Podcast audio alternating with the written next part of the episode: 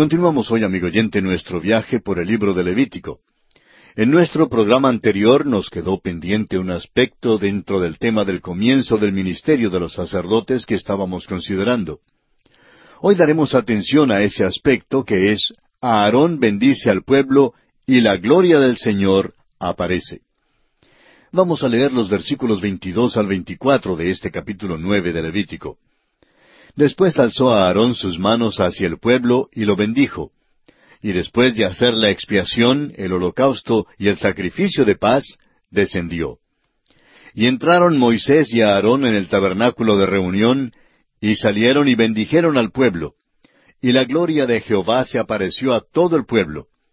Y salió fuego de delante de Jehová, y consumió el holocausto con las grosuras sobre el altar, y viéndolo todo el pueblo, alabaron y se postraron sobre sus rostros. Qué grande bendición es la que vino después de la ofrenda de los tres sacrificios, la ofrenda por el pecado, el holocausto y la ofrenda de paz. Se cree que cuando Moisés y Aarón entraron al tabernáculo, permanecieron allí hasta la hora del sacrificio de la noche, cuando salieron para bendecir al pueblo, y que precisamente cuando salieron fue cuando la gloria del Señor apareció. Ahora todo este ritual es consumado, y Aarón es consagrado como sumo sacerdote. Los israelitas, viendo todo esto, alabaron a Dios y se postraron sobre sus rostros. Amigo oyente, Cristo nuestro sumo sacerdote ya ha entrado en el lugar santo que está en el mismo cielo, y hoy mismo Él está intercediendo allí por usted y por mí. Asegúrese, amigo oyente, que este Cristo viviente sea personalmente su sumo sacerdote póstrese ante Él en adoración y alabanza. Y en esta forma, amigo oyente, concluye nuestro estudio del capítulo nueve de Levítico. Entramos ahora en el capítulo diez. En los capítulos que acabamos de estudiar, considerábamos con todos sus detalles el rito de la consagración al sacerdocio.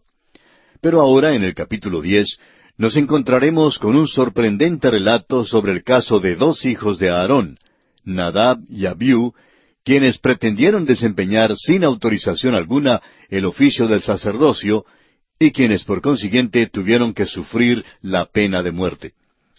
Esperamos que usted, que ha podido acompañarnos regularmente en estos estudios sobre el libro de Levítico, ya se haya dado cuenta que este libro tiene muy pocos pasajes narrativos.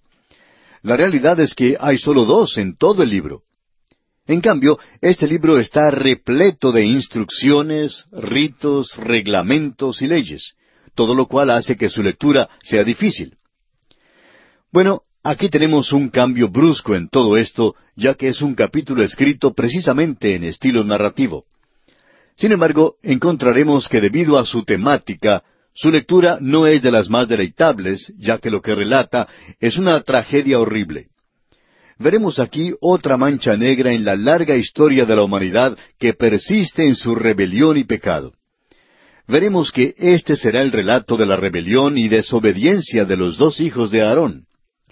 Un relato que viene justamente después del que narra los gloriosos eventos del día de la consagración al sacerdocio, día en que la gloria de Dios fue manifestada.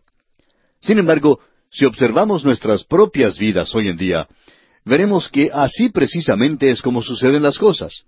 Después de nuestras mayores victorias es cuando sufrimos las más humillantes derrotas. En la Biblia encontramos que esto es lo que sucedió en el caso de Josué, por ejemplo, quien inmediatamente después del glorioso triunfo en la batalla de Jericó, sufrió la humillante derrota en Ai. Creemos que en este caso, la aparente presunción de Nadab y Abiú realmente infunde miedo, especialmente si la consideramos a la luz de las claras enseñanzas dadas por Dios en el monte Sinaí. En Éxodo capítulo 19 versículo 22, Dios dijo, Y también que se santifiquen los sacerdotes que se acercan a Jehová, para que Jehová no haga en ellos estrago. Y luego, una vez más, en Éxodo capítulo 30, versículos 34 al 38, donde Dios dio a Moisés la fórmula para el incienso para el tabernáculo, él dice en los versículos 37 y 38, Como este incienso que harás, no os haréis otro según su composición, te será cosa sagrada para Jehová. Cualquiera que hiciere otro como éste para olerlo, será cortado de entre su pueblo. Sin embargo, veremos que Nadab y Abiú quebrantaron ambas disposiciones. Ahora, ¿qué fue lo que ocurrió aquí? Bueno, Dios demostró por medio de este incidente su absoluta santidad en el mismo comienzo de la edad de la ley. Ahora bien, algunos quizá dirán que al comenzar la edad de la gracia no ocurrió nada similar para enfatizar la santidad de Dios. Pero por favor, no pasemos por alto el caso de Ananías y Zafira, quienes, como vemos en Hechos capítulo cinco, versículos uno al once, pretendieron engañar al Espíritu Santo. Y en ese caso, una vez más, la muerte inmediata fue la pena drástica que fue impuesta. Amigo oyente, Dios es santo, y nunca debemos olvidar que su trato con sus hijos siempre es a base de la santidad. El escritor a los Hebreos, en el capítulo doce de su carta, versículo veintinueve, establece que nuestro Dios es fuego consumidor, una verdad que debe acompañarnos en todo momento en nuestros días. El apóstol Pablo, en su segunda carta a los Corintios, capítulo cinco, versículo once, dice, Conociendo pues el temor del Señor, persuadimos a los hombres. Y esto es también lo que debemos reconocer hoy en día. Hay una amonestación más en el capítulo doce de la carta a los Hebreos, versículo veinticinco, donde dice, Mirad que no desechéis al que habla, porque si no escaparon aquellos que desecharon al que los amonestaba en la tierra, mucho menos nosotros si desecháremos al que amonesta desde los cielos. Y este es uno de los más grandes pecados de estos tiempos, el de no escuchar lo que Dios tiene que decir en su palabra el mundo actual rehúsa prestarle la menor atención a la palabra de Dios. Entrando ahora en nuestro estudio directo de este capítulo diez de Levítico, vamos a comenzar con un breve bosquejo. El tema central de este capítulo es las restricciones sobre los sacerdotes. Y analizaremos este tema en tres aspectos. Primero, el incidente de Nadab y Abiú, hijos de Aarón, contenido en los versículos uno al cinco. En segundo lugar, aparecen las instrucciones que resultan de este incidente en los versículos seis al once. Y por fin tenemos el mandato con respecto a las ofrendas en vista de este incidente en los versículos doce al veinte. Comencemos pues con el primer aspecto, esto es, el incidente de Nadab y Abiú, dos hijos de Aarón. Leamos para ello los primeros dos versículos de este capítulo diez de Levítico. Nadab y Abiú, hijos de Aarón, tomaron cada uno su incensario, y pusieron en ellos fuego, sobre el cual pusieron incienso, y ofrecieron delante de Jehová fuego extraño, que él nunca les mandó. Y salió fuego de delante de Jehová y los quemó, y murieron delante de Jehová. Puede arguirse aquí que la pena de muerte fue quizá demasiado severa para la transgresión que se cometió. Pero note usted lo que dice la última parte del primer versículo. Dios dice aquí que Él nunca les mandó. Creemos que esto revela algo sobre la enormidad del crimen, y es por eso que la pena es justa.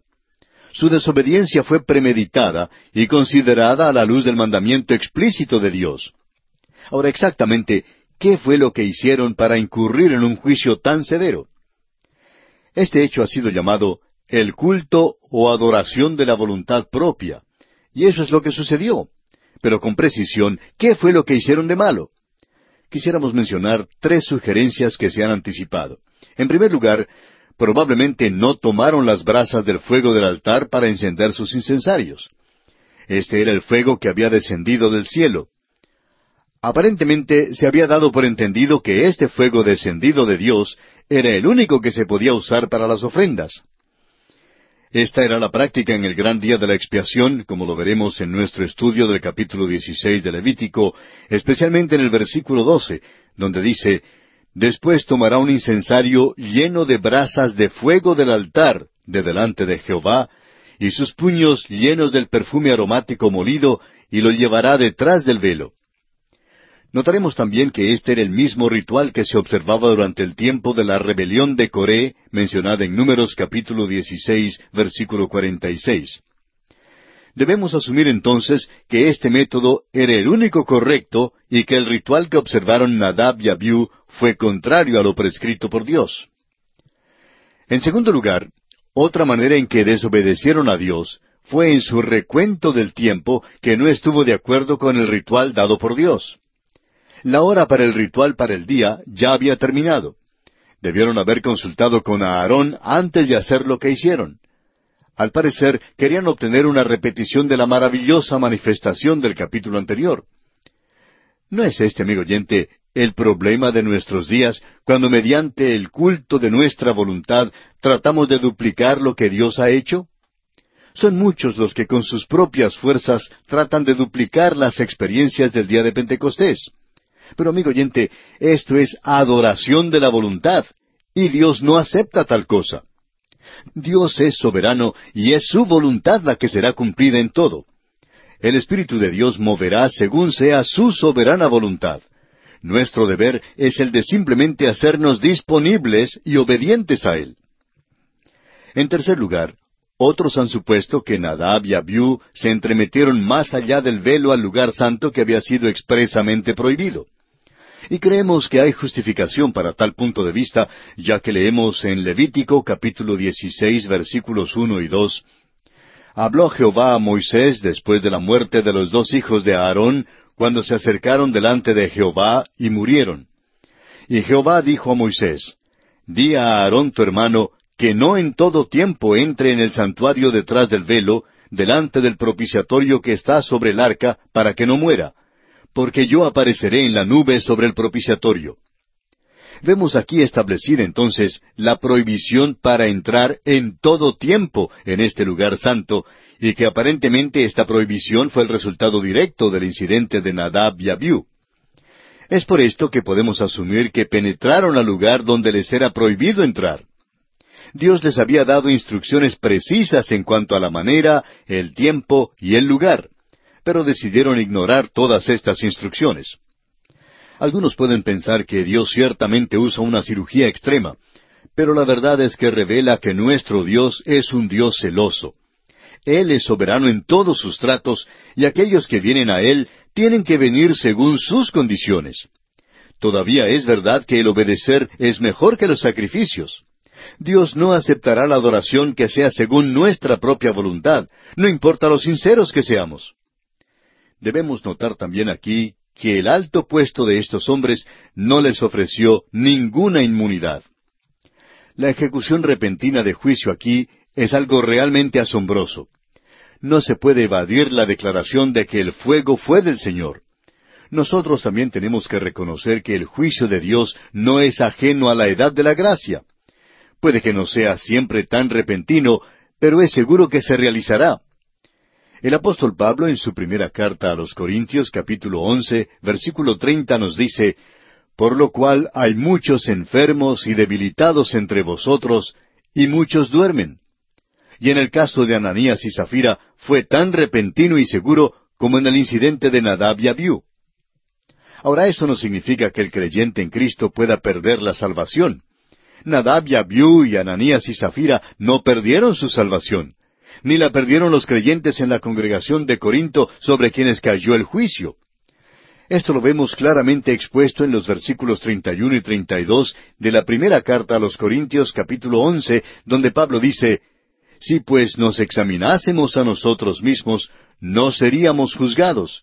Mas siendo juzgados, somos castigados por el Señor para que no seamos condenados con el mundo. A veces la muerte física es un juicio para el Hijo de Dios. Hay pecado de muerte, según Primera de Juan, capítulo cinco, versículo dieciséis. Pero lo que se trata aquí es sólo la muerte física, y el Hijo de Dios no es condenado con el mundo. Estos juicios, tanto en el Antiguo como en el Nuevo Testamento, son ejemplos para los creyentes de que Dios detesta el culto de la voluntad. Pero en ambos casos, la condenación no es muerte eterna. El creyente tiene que venir tal como Dios quiere que venga, solo en los méritos de Jesucristo. El pecador que cree tiene que adorar así como Dios quiere que se le adore. El escritor a los Hebreos en el capítulo diez de su carta, versículos diecinueve al veintidós, nos dice definitivamente que debemos venir confiadamente a Dios, pero que debemos venir mediante la sangre de Jesús. Llegamos porque tenemos un gran sumo sacerdote, pero debemos venir con corazón sincero, en plena certidumbre de fe, purificados los corazones de mala conciencia y lavados los cuerpos con agua pura.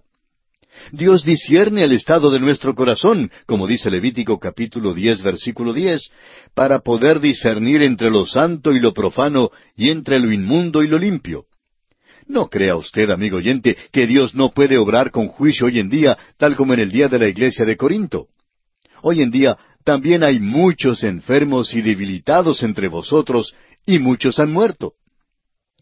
Algún día, en el día señalado por Dios, Jesús vendrá sobre el mundo perdido con juicio de fuego. No trate de esconder su cabeza en la arena como pretende el avestruz.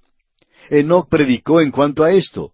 Judas en su carta, los versículos catorce y quince dice, De estos también profetizó Enoc, séptimo desde Adán, diciendo, He aquí vino el Señor con sus santas decenas de millares para hacer juicio contra todos y dejar convictos a todos los impíos de todas sus obras impías que han hecho impíamente y de todas las cosas duras que los pecadores impíos han hablado contra él. El apóstol Pedro también dijo lo mismo en su primera carta, capítulo cuatro, versículo dieciocho. Y si el justo con dificultad se salva, ¿en dónde aparecerá el impío y el pecador? Quiere el Señor que cada uno de nosotros aprendamos a juzgarnos a nosotros mismos, de manera que Dios no tenga que juzgarnos. Y tenemos que detenernos aquí, amigo oyente, porque nuestro tiempo ha concluido por este día. Retornaremos en nuestro próximo programa en la continuación del estudio de este capítulo diez de Levítico. Mientras tanto, le sugerimos leer los versículos finales de este capítulo diez para estar al tanto de lo que estudiaremos en nuestro próximo programa.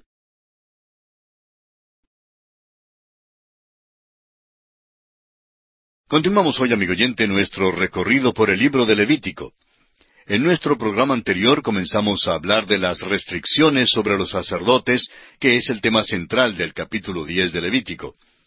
Y estábamos considerando el primer aspecto dentro de este tema, o sea, el incidente de Nadab y Abiú, hijos de Aarón, quienes murieron por haber ofrecido delante de Jehová fuego extraño que él nunca les mandó. Y decíamos que a veces la muerte física es un juicio para el Hijo de Dios. Hay pecado de muerte, según lo expresa el apóstol Juan en su primera carta, capítulo cinco, versículo dieciséis. Pero aquí se trata solo de la muerte física, y el Hijo de Dios no es condenado con el mundo. Estos juicios, tanto en el Antiguo como en el Nuevo Testamento, son ejemplos para los creyentes de que Dios detesta el culto de la voluntad. Pero en ambos casos la condenación no es muerte eterna. El creyente tiene que venir tal como Dios quiere que venga, solo en los méritos de Jesucristo. El pecador que cree tiene que adorar así como Dios quiere que se le adore. Dijimos también que el escritor a los Hebreos, en el capítulo diez de su carta, versículos diecinueve al veintidós, nos dice definitivamente que debemos venir confiadamente a Dios, pero que debemos venir mediante la sangre de Jesús, porque tenemos un gran sumo sacerdote, pero debemos venir con un corazón sincero, en plena certidumbre de fe, purificados los corazones de mala conciencia y lavados los cuerpos con agua pura. Dios discierne el estado de nuestro corazón, como dice Levítico capítulo diez, versículo diez, para poder discernir entre lo santo y lo profano, y entre lo inmundo y lo limpio. No creamos que Dios no puede obrar con juicio hoy en día. Tal como en el día de la iglesia de Corinto, hoy en día también hay muchas personas enfermas y debilitadas entre las iglesias, y muchos han muerto. Tengamos en cuenta que Jesús vendrá sobre el mundo perdido con juicio de fuego. No trate, pues, amigo oyente, de esconder su cabeza en la arena como lo hace el avestruz. No hay duda que el juicio vendrá. Enoch predicó en cuanto a eso. Judas, en los versículos catorce y quince de su carta, dice, profetizó Enoch, He aquí vino el Señor con sus santas decenas de millares para hacer juicio contra todos y dejar convictos a todos los impíos de todas sus obras impías que han hecho impíamente, y de todas las cosas duras que los pecadores impíos han hablado contra él. El apóstol Pedro también dijo lo mismo en su primera carta, capítulo cuatro, versículo dieciocho. Y si el justo con dificultad se salva, ¿en dónde aparecerá el impío y el pecador? Bien, continuamos hoy nuestro estudio de este capítulo diez de Levítico y vamos a leer desde el versículo tres hasta el versículo cinco. Entonces dijo Moisés a Aarón, Esto es lo que habló Jehová diciendo, En los que a mí se acercan me santificaré, y en presencia de todo el pueblo seré glorificado. Y Aarón cayó. Y llamó Moisés a Misael y a Elzafán, hijos de Uziel, tío de Aarón, y les dijo, acercaos y sacar a vuestros hermanos de delante del santuario, fuera del campamento. Y ellos se acercaron y los sacaron con sus túnicas fuera del campamento, como dijo Moisés. Nos imaginamos que cuando esta noticia corrió por todo el pueblo, millares de israelitas se juntaron alrededor del tabernáculo para ver los cuerpos muertos de estos jóvenes. Como explicación por lo sucedido, notemos que Moisés cita las palabras del Señor que aparecen en Éxodo capítulo 19 versículo 22, donde leemos, Y también que se santifiquen los sacerdotes que se acercan a Jehová, para que Jehová no haga en ellos estrago. Aquellos que han sido traídos a una relación estrecha con Dios deben ejercer un discernimiento muy cuidadoso y definido en cuanto a la santidad y las demandas justas de Dios. Notemos lo que dice Amós capítulo tres versículo dos, y deseo que preste usted especial atención a estas palabras. Dice allí, A vosotros solamente he conocido de todas las familias de la tierra, por tanto, os castigaré por todas vuestras maldades. Amigo oyente, Dios juzga a sus santos hoy en día para dejarle saber al mundo que Él es un Dios santo, un Dios que castiga toda iniquidad. Ahora, la actitud y conducta de Aarón aquí son dignas de nuestra atención. Notemos que mantiene una actitud de silencio. No hay ningún lamento sobre lo ocurrido, ningún pesar, ni resentimiento hacia Dios. Se inclina con su corazón acongojado de dolor, sometiéndose a la voluntad de Dios. Su aflicción debe haber sido muy grande, pero no hubo nada que Aarón pudiera decir contra la voluntad soberana de Dios. Note usted que Dios dice aquí, en los que a mí se acercan me santificaré. Moisés les pidió a dos de los sacerdotes, primos de los dos que habían muerto, que quitaran los cuerpos de delante del santuario. Mientras miraban espantados los israelitas, los cuerpos fueron llevados fuera del campamento. Y llegamos ahora a las instrucciones resultantes de este incidente, que es precisamente el segundo aspecto que vamos a considerar en este capítulo diez. Leamos los versículos seis y siete de este capítulo diez de Levítico.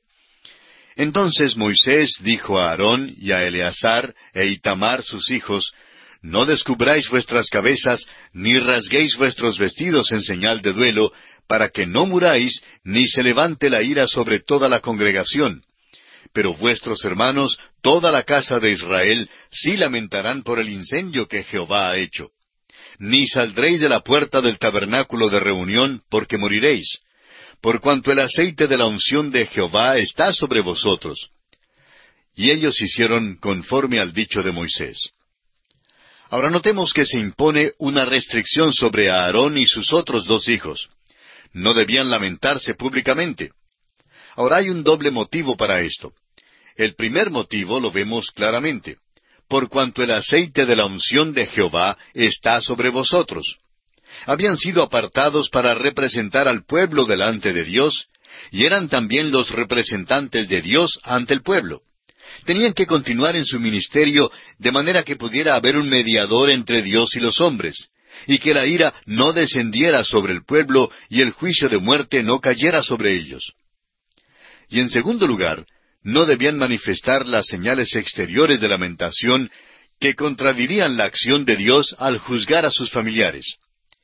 Debemos añadir que deben haber cumplido su ministerio del sacerdocio con corazones tristes. Pero estaban sirviendo a Dios y no podía haber ninguna evidencia de rebelión contra Él. Leamos ahora los versículos ocho y nueve de Levítico diez. Y Jehová habló a Aarón diciendo, Tú y tus hijos contigo no beberéis vino ni sidra cuando entréis en el tabernáculo de reunión, para que no muráis. Estatuto perpetuo será para vuestras generaciones. Prestemos ahora especial atención aquí. Se puede inferir de estas instrucciones que Nadab y Abiú habían actuado cuando estaban bajo la influencia del alcohol. Este es uno de los ejemplos más claros en toda la Escritura en cuanto al uso y abuso del alcohol y de las drogas, pero nunca lo oímos mencionar. Ahora notemos que el sacerdote debe servir al Señor con una mente clara, firme, estable y serena. Sin embargo, hoy en día hay quienes pretenden apoyar el uso de las drogas en la religión. Amigo oyente, Dios aborrece tal método de acercarse a Él.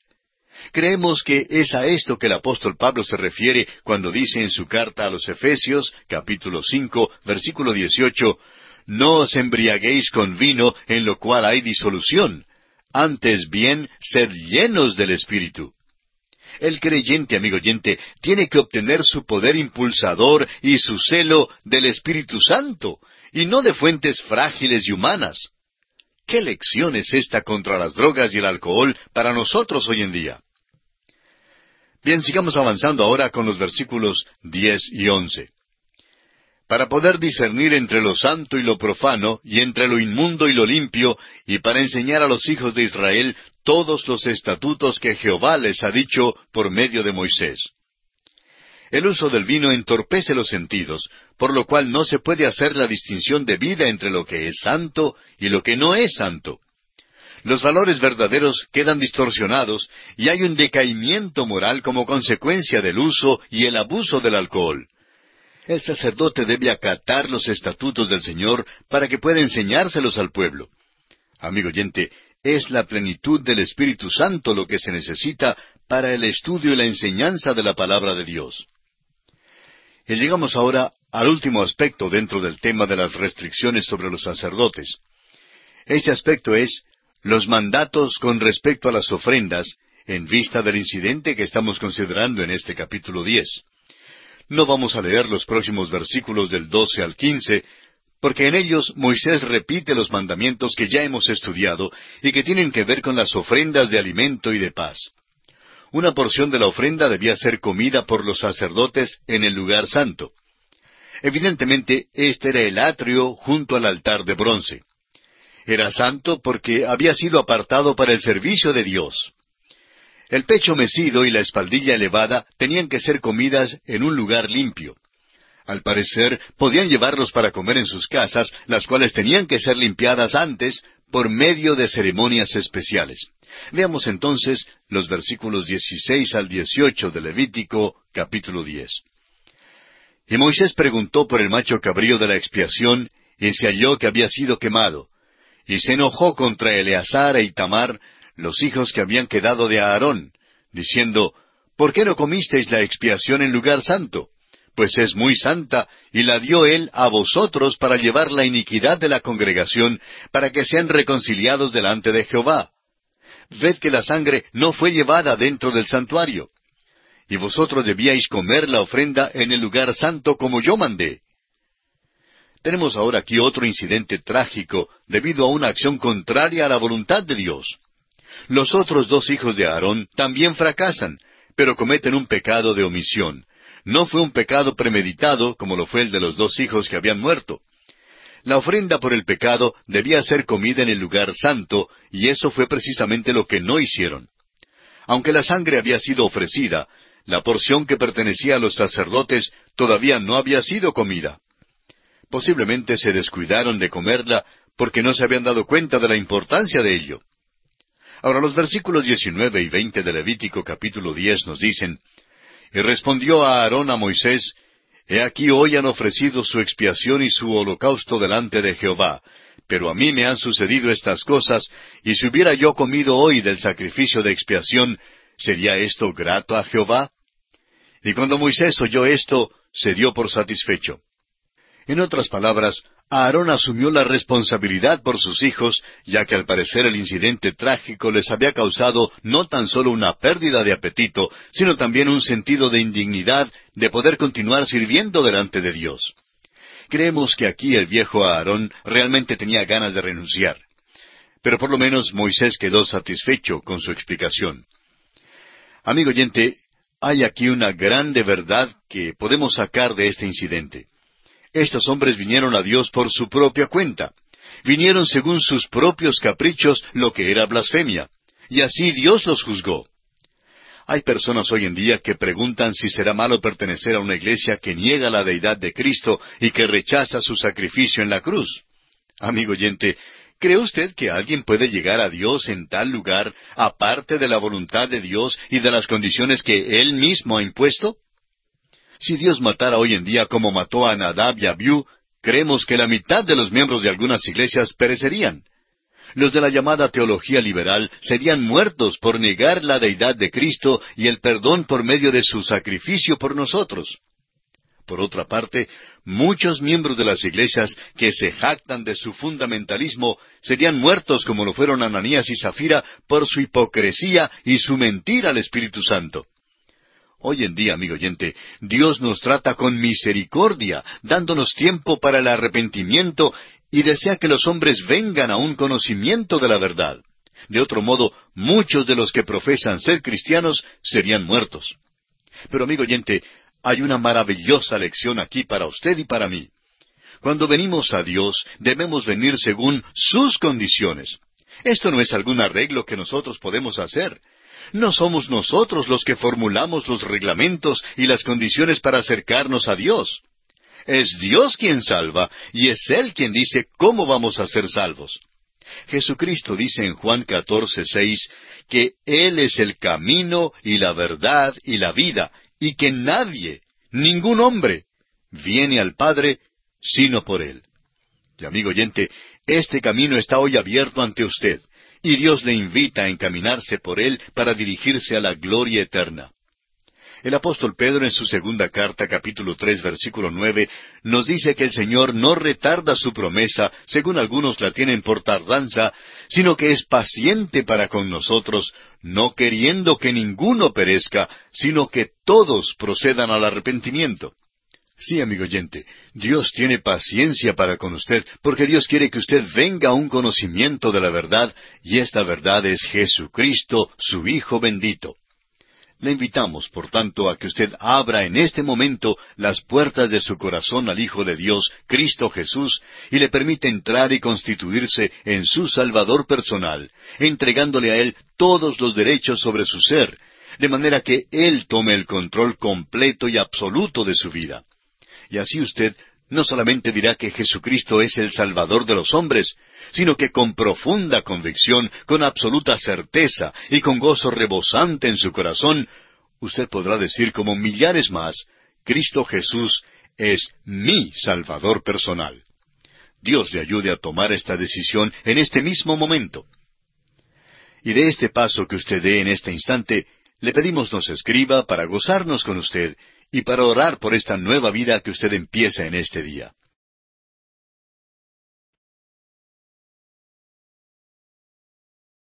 Continuamos hoy, amigo oyente, nuestro recorrido por el libro de Levítico. En este capítulo once veremos la dieta o menú de los alimentos aceptables para el pueblo escogido de Dios y también la contaminación que pueda resultar por los contactos con cosas declaradas impuras. Al entrar en nuestro estudio de este capítulo once del libro de Levítico, creemos que usted, amigo oyente, concordará con nosotros en que es uno de los capítulos más insólitos, es decir, más raros o fuera de lo común de la Biblia. Notará usted que existe una verdadera bifurcación o cambio radical entre lo tratado por este libro hasta el final del capítulo diez y lo que se tratará desde ahora en adelante.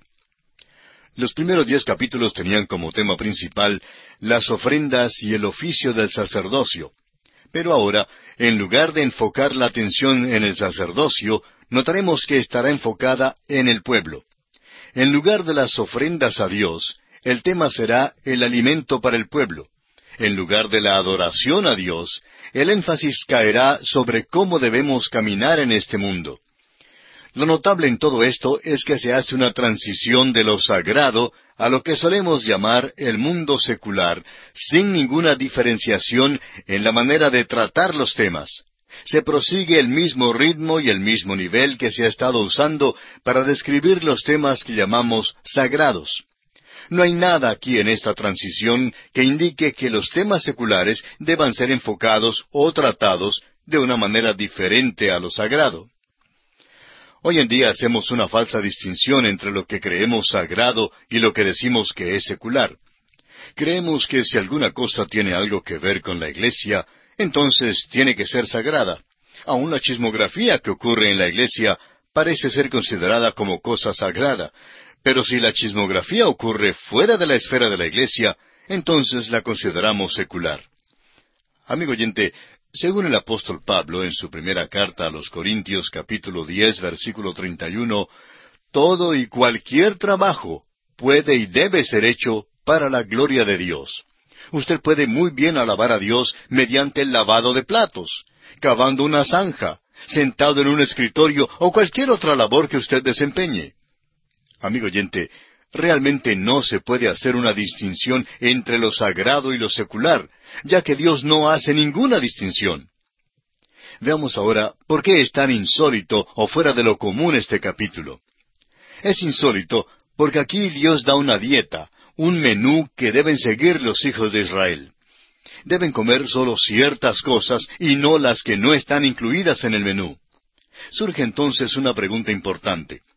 ¿Tiene el Dios de este vasto universo realmente interés en lo que comen sus criaturas? ¿Puede aquel que ha ordenado todos los detalles de este vasto universo preparar un menú para el hombre? Este capítulo nos da la respuesta.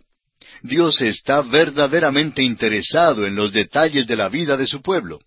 Ningún detalle es demasiado pequeño para que Él lo pase por inadvertido. Una señora le preguntó en cierta ocasión al doctor G. Campbell Morgan si pensaba que debemos orar a Dios en cuanto a todas las cosas pequeñas en nuestras vidas. La respuesta del doctor Campbell Morgan fue la siguiente. Señora, ¿puede usted nombrar alguna cosa en su vida que sea demasiado grande para Dios? Amigo oyente, lo que pasa es que estamos propensos a dividir lo que ocurre en nuestras vidas en dos grandes secciones, en problemas grandes y en problemas pequeños. Pero Dios no divide las cosas así. Para Él todos son problemas pequeños. Sin embargo, no hay nada que sea demasiado pequeño para su interés y su atención. Él nos manda en tantos pasajes bíblicos a orar en cuanto a todo, pero a no preocuparnos por nada. Hay grandes lecciones espirituales para nosotros en esta sección, como pronto lo vamos a ver, pero también hay un aspecto muy práctico, que debido a que concierne principalmente al pueblo de Israel, muchas veces lo pasamos por alto.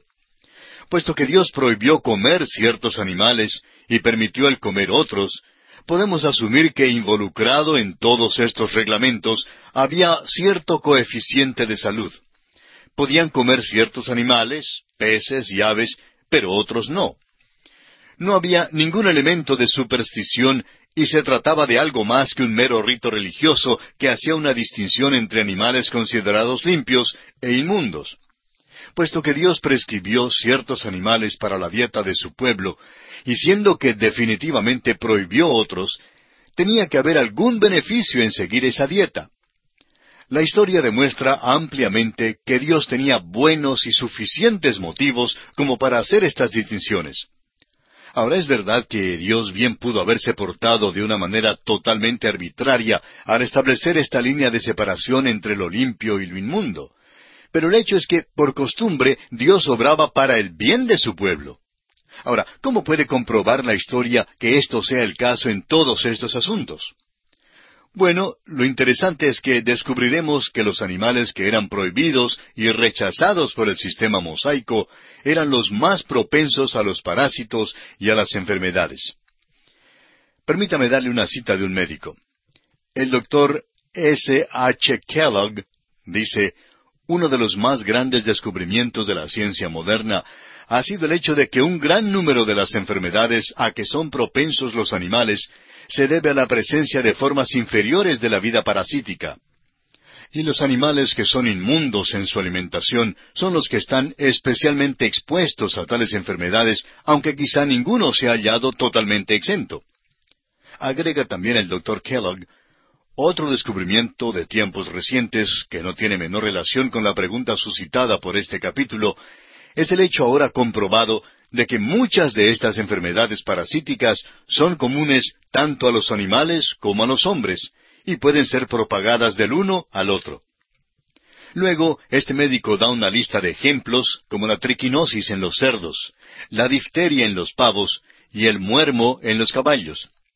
Evidentemente, Moisés no comprendía estas enfermedades, y es cierto que los médicos en Egipto tampoco las conocían. Pero Dios sí lo sabía, y Dios, en su sabiduría, hizo estas distinciones entre los animales limpios y los inmundos.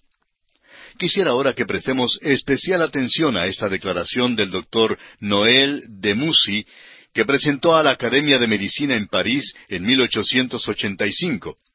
Decía este galeno, el concepto de las enfermedades parasíticas e infecciosas, que ha conquistado un puesto tan prominente en la patología moderna, parece haber ocupado en gran manera la mente de Moisés y haber dominado todos sus reglamentos higiénicos excluyó del régimen alimenticio judaico los animales que fueron particularmente propensos a los parásitos. Y siendo que es en la sangre donde se propagan los microbios y gérmenes de las enfermedades infecciosas, manda entonces que tienen que ser desangrados antes de ser servidos para comer. Hasta aquí la declaración del doctor Noel de Musi. Ahora, ¿cómo es que Moisés sabía eso? Pues Moisés no lo sabía, pero Dios se lo dijo. ¿Y qué efecto han tenido a través de la historia estas leyes sobre la dieta de los hebreos? Bueno, creemos que lo que ocurrió allá en el siglo XIV, cuando la peste o plaga negra azotó a gran parte de Europa, merece nuestra atención.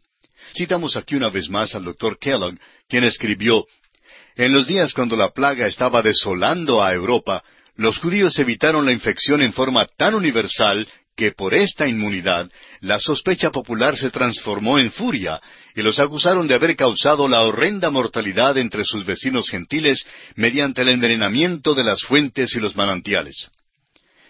También en cuanto a esto, el profesor Hosmer escribió, A través de toda la historia de Israel, la sabiduría de los antiguos legisladores en cuanto a estas cosas ha sido demostrada de una manera muy notable. En tiempos de pestilencia, los judíos han sufrido muchísimo menos que otros.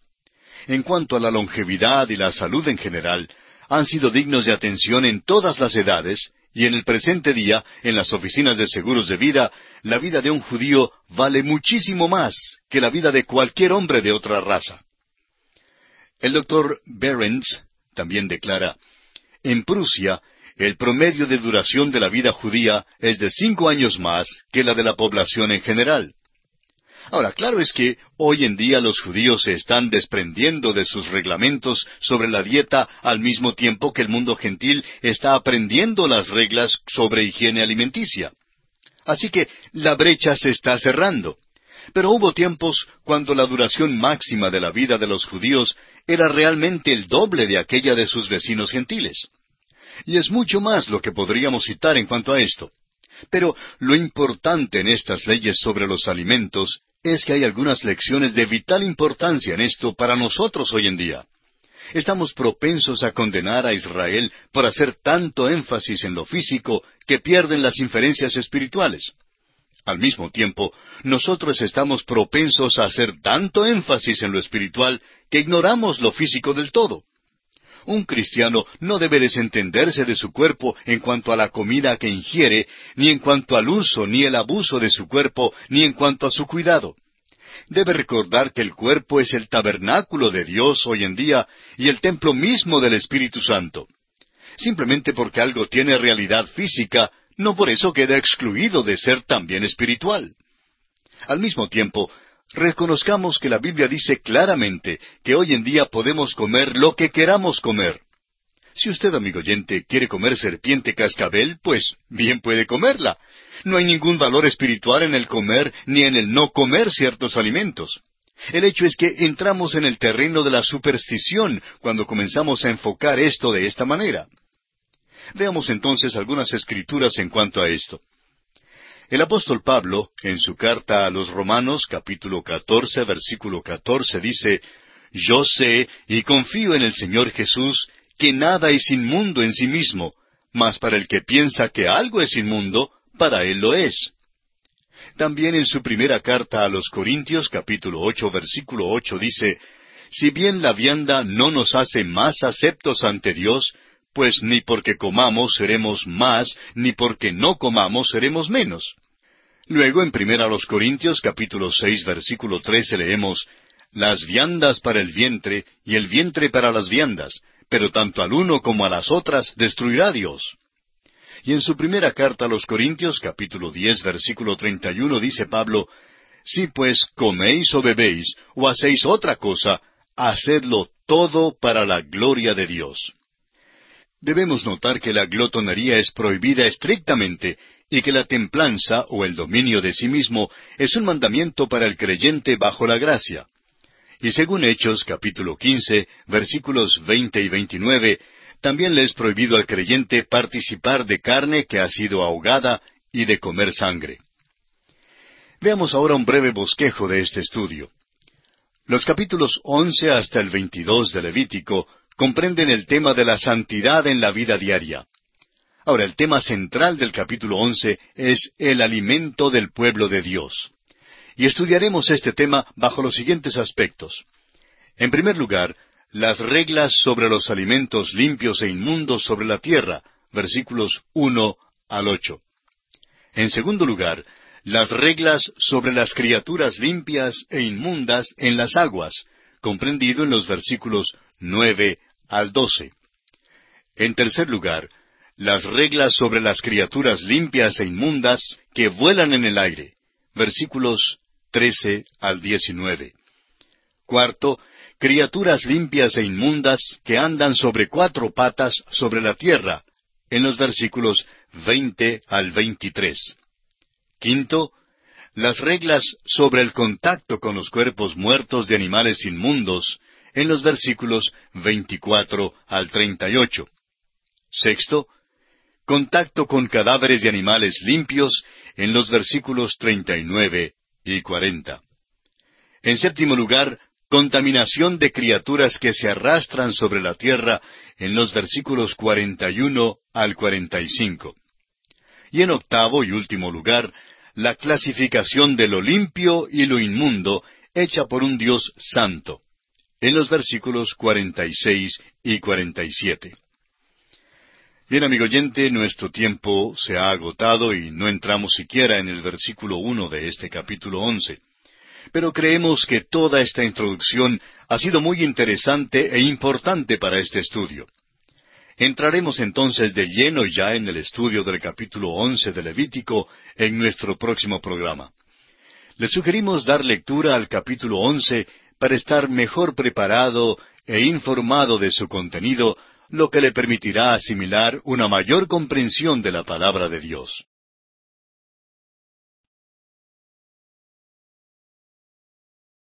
Continuamos hoy, amigo oyente, nuestro recorrido por el libro de Levítico. En nuestro programa anterior dimos una introducción, algo larga por cierto, a este capítulo once que vamos a estudiar hoy, pero que creímos era de suma importancia el conocer algunos de los antecedentes en el estudio de este capítulo. Comenzaremos pues hoy considerando el primer aspecto dentro del tema de este capítulo once, que es el alimento del pueblo de Dios. El primer aspecto en consideración es las reglas sobre los animales limpios e inmundos sobre la tierra. Leamos los primeros dos versículos de este capítulo once. Habló Jehová a Moisés y a Aarón diciéndoles, Hablad a los hijos de Israel y decidles, estos son los animales que comeréis de entre todos los animales que hay sobre la tierra. Amigo oyente, Dios hace una demarcación exacta entre la luz y las tinieblas, la noche y el día, lo negro y lo blanco, lo bueno y lo malo, lo limpio y lo inmundo. Y aquí Dios establece claramente la línea divisoria entre lo apto para el alimento y lo inmundo. Su propósito es agudizar el proceso discriminatorio del hombre para que sea sensible a estas distinciones hechas por Dios. Dios quiere que el hombre ame lo bueno y aborrezca lo malo. El hombre trata de poner todo lo de su vida en la zona de color gris de la amoralidad. Dios hace estas distinciones para guiar al hombre al altar y a la sangre derramada de Cristo para ser limpiado y para recibir el perdón. Dios hace los reglamentos. Alguien preguntará, ¿cómo se sabe lo que es bueno? La respuesta es que lo bueno es lo que Dios dice que es bueno. Este es el universo de Él. ¿Conoce usted algunos reglamentos que sean mejores que los que Él ha dado? Dios ha dado los reglamentos para la esfera física. ¿Quiere usted desafiar la ley de la gravedad y alejarse de la Tierra? Es verdad que el hombre ya lo ha tratado en sus viajes al espacio, pero le ha costado millones de dólares hacerlo. Pero aún estos viajes espaciales no constituyen un verdadero desafío al principio de la gravedad, sino que más bien lo toman muy en cuenta en todos sus cálculos. Amigo oyente, Dios se mueve en la esfera de la vida diaria y nada es más cercano a esta esfera que lo que come el hombre. Dios declara que ciertas cosas son limpias y que ciertas cosas son inmundas. El hombre tiene que recordar que vive en un mundo donde el pecado abunda. Tiene que aprender a escoger lo bueno y a evitar lo malo. La distinción dada aquí es de carácter moral, y sin embargo, las criaturas limpias también eran saludables y proveían la mejor alimentación para el cuerpo. En realidad, la distinción entre los animales limpios e inmundos es más antigua que la economía mosaica, y sabemos que Noé reconoció tal división. Leamos, por ejemplo, el versículo dos del capítulo siete de Génesis para refrescar nuestra memoria. Dice allí, hablando Dios, De todo animal limpio tomarás siete parejas, macho y su hembra, mas de los animales que no son limpios, una pareja, el macho y su hembra. Ahora es interesante notar que por lo general, la manera de seleccionar los animales, los peces y las aves que son comestibles es aquí similar a las normas del hombre civilizado del presente día. Y creemos que eso no es por mera casualidad, pues fue Dios quien hizo la distinción en aquel día. Y así también hoy en día hay ciertos animales que usted querrá comer, y hay aquellos que no deseará comer. Otra cosa que debemos notar es que ciertos animales eran probablemente saludables en aquella tierra y en aquel día, lo que posiblemente no sea aplicable en otros lugares y en otros tiempos. Y lo cierto es que hoy en día no tenemos ningún mandamiento en cuanto a animales limpios e inmundos para nuestro alimento. El hecho que comamos o no la carne de cierto animal no nos encomendará a Dios hoy en día. Lo importante es que hay grandes principios morales involucrados en las enseñanzas de este capítulo. El hombre vive en un mundo de pecado y Dios requiere que lo reconozcamos. El hombre caído fuera de Edén todavía tiene un árbol del cual Dios dice que no debe comer. Por eso creemos que el objetivo moral es el principal aquí. Usted recordará que cuando el apóstol Pedro vio descender el lienzo con todo tipo de animales y aves, allá en el libro de los Hechos capítulo diez, versículos once al quince, no quiso comer cuando Dios le mandó que comiera. Dios luego le dijo, Lo que Dios limpió, no lo llames tú común. En otras palabras, es Dios quien da los reglamentos y esta sí que es una gran lección moral. Dios da los reglamentos y el hombre debe hacer sus decisiones conforme a los reglamentos de Dios. Notemos ahora el versículo tres de este capítulo once de Levítico. De entre los animales, todo el que tiene pezuña hendida y que rumia, éste comeréis. Tenemos aquí el reglamento que tenía que seguirse para determinar cuáles animales podían comerse. Este reglamento fue repetido en Deuteronomio capítulo 14 versículo 6, donde dice, Y todo animal de pezuñas, que tiene hendidura de dos uñas, y que rumiare entre los animales, ese podréis comer. Esta lista incluye el buey, la oveja, la cabra, el ciervo, la gacela, el corzo, la cabra montés, el íbice, el antílope y el carnero montés, animales que eran comunes a aquellos alrededores. En Levítico se da el principio y el reglamento con muy pocos ejemplos y los que se mencionan son únicamente los inmundos. En Deuteronomio, en cambio, el principio y el reglamento son apenas mencionados, mientras que se da una lista extensa de los animales limpios. En otras palabras, en Levítico se acentúa lo negativo, mientras que Deuteronomio acentúa lo positivo. En Levítico la división entre animales limpios e inmundos se hace en forma muy clara, aunque no es un nuevo mandamiento. La distinción no sigue ninguna división que podríamos llamar científica o biológica, ni era este su propósito, sino sólo el de resguardar la salud. Tampoco hay relación entre esta división y la de algunas naciones paganas, como por ejemplo Persia, donde se atribuía la creación de ciertos animales a un buen Dios, mientras que otros animales eran supuestamente el producto de un Dios malo. El hecho es que Dios creó todos los animales. La distinción tampoco se hizo a base de la naturaleza del animal, si simbolizaba algún pecado o alguna virtud. El león, por ejemplo, fue clasificado como inmundo, pero el mismo animal simboliza al Señor Jesucristo y es también el símbolo de la tribu de Judá. Por eso mismo a Cristo se le llama el león de la tribu de Judá. No hay ninguna relación misteriosa entre el alma y el cuerpo como uno la encuentra en algunos cultos paganos, y aun en ciertas sectas hoy en día. La naturaleza del animal no puede ser transferida a la persona que lo come. Eso es pura tontería y superstición. Hay algunos vegetarianos que creen que uno se puede volver una persona cruel simplemente comiendo la carne de animales. Bueno, hemos conocido a ciertos vegetarianos cuya consideración por otros deja mucho que desear. Amigo oyente, permítanos decir que tales ideas son absurdas. Para Israel, el objetivo de esta distinción entre los animales limpios y los inmundos era parte del plan de Dios para mantenerles separados o aparte de todas las naciones. Aún hoy en día hay alimentos preparados de acuerdo con el ritual judío. Al pueblo judío se le recordaba constantemente que vivía en un mundo donde era necesario hacer selecciones. Para el creyente en Cristo de hoy en día, en todo esto hay ciertas aplicaciones espirituales. Ya hemos indicado que no hay ningún mérito que se pueda obtener por la observación de ciertos ritos en cuanto a la carne de que uno se alimente. Pues bien, al hacer la aplicación espiritual de estos reglamentos dados al pueblo hebreo, notamos en primer lugar que se requería que el animal tuviese pezuña, lo que significa separación en el andar del cristiano. Y luego que el animal tenía que ser rumiante, lo que señala la masticación de la palabra de Dios que debe practicar todo cristiano. Y esto es exactamente lo que dice el original hebreo en el Salmo 1, versículo 2, donde leemos, En la ley de Jehová está su delicia, y en su ley medita de día y de noche. Esta palabra meditar aquí es la misma palabra que en otros pasajes se traduce como rumiar, y significa que el creyente en Cristo debe no solamente leer las sagradas escrituras, sino que debe meditar o rumiar, si prefiere, sobre su significado a través del correr del día.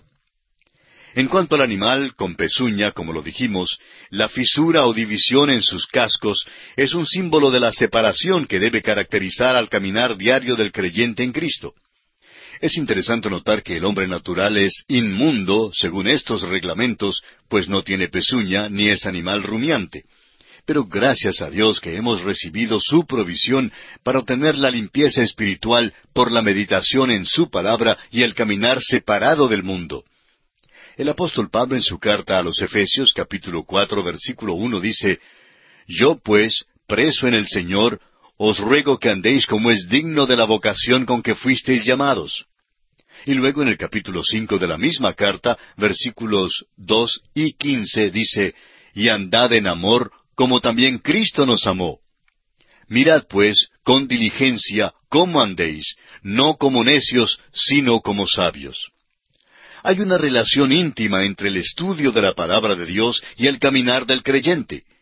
El apóstol Pablo, escribiendo su segunda carta al joven Timoteo, le dice en el capítulo tres, versículos catorce y quince, Pero persiste tú en lo que has aprendido y te persuadiste, sabiendo de quién has aprendido, y que desde la niñez has sabido las sagradas escrituras, las cuales te pueden hacer sabio para la salvación por la fe que es en Cristo Jesús.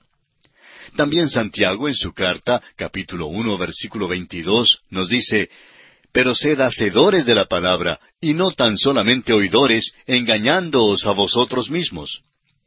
Amigo oyente, el caminar del creyente tiene que estar ligado a la palabra de Dios.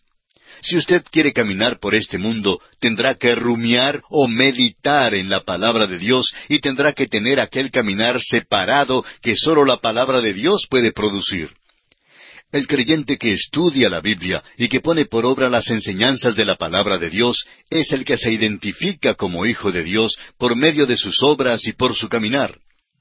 Leamos ahora los versículos cuatro al ocho de Levítico once. Pero de los que rumian o que tienen pezuña, no comeréis estos. El camello, porque rumia, pero no tiene pezuña hendida, lo tendréis por inmundo.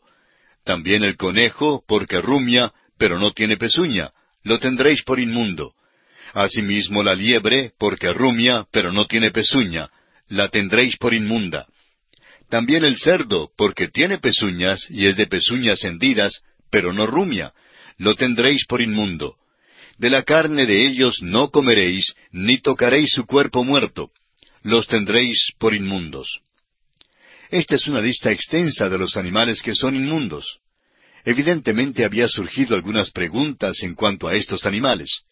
Solo los animales que comen vegetales rumian, lo que eliminó a los animales carnívoros. Pero el hecho de rumiar no era suficiente por sí solo para declarar limpio a un animal, ni tampoco lo era el de tener pezuña. El animal limpio tenía que reunir ambas características, es decir, tener pezuña hendida y rumiar. Veamos ahora a los animales que fueron declarados inmundos para el pueblo hebreo. En primer lugar tenemos el camello. Dios amonestó en cuanto a comer carne de camello.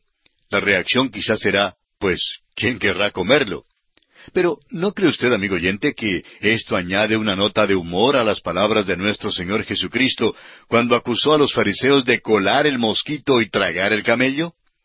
Realmente, Él estaba diciendo que estaban comiendo carne inmunda. El camello no solo era incomible, sino también un animal inmundo. Tenemos luego el conejo y la liebre.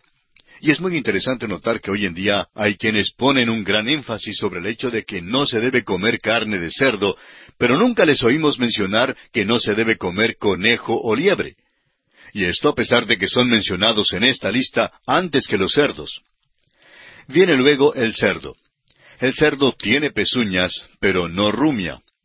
A veces el cerdo da la impresión de que está rumiando, pero lo que pasa es que come constantemente.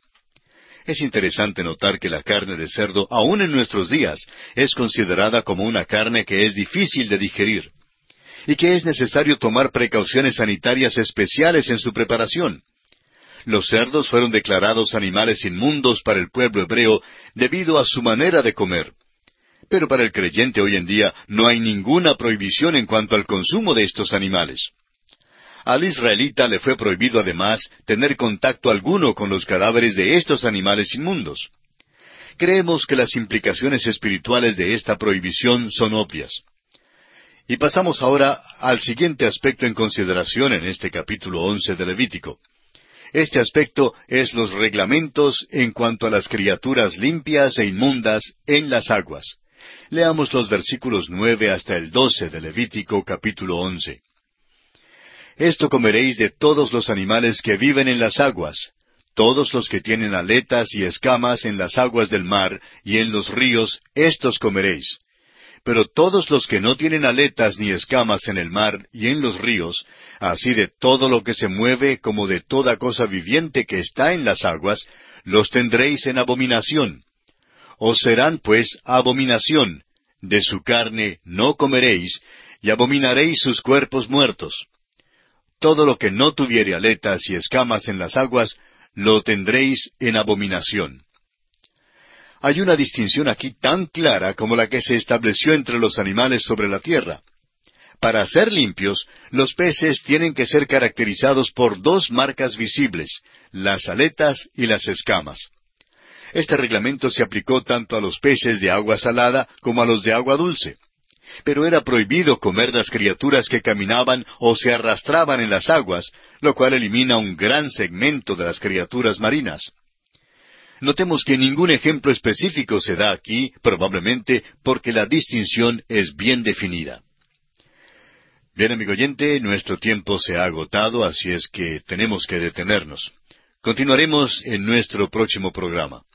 Mientras tanto, le sugerimos dar lectura a los siguientes versículos de este capítulo once de Levítico, lo que le permitirá estar al tanto de su contenido cuando reiniciemos este estudio en nuestro próximo programa.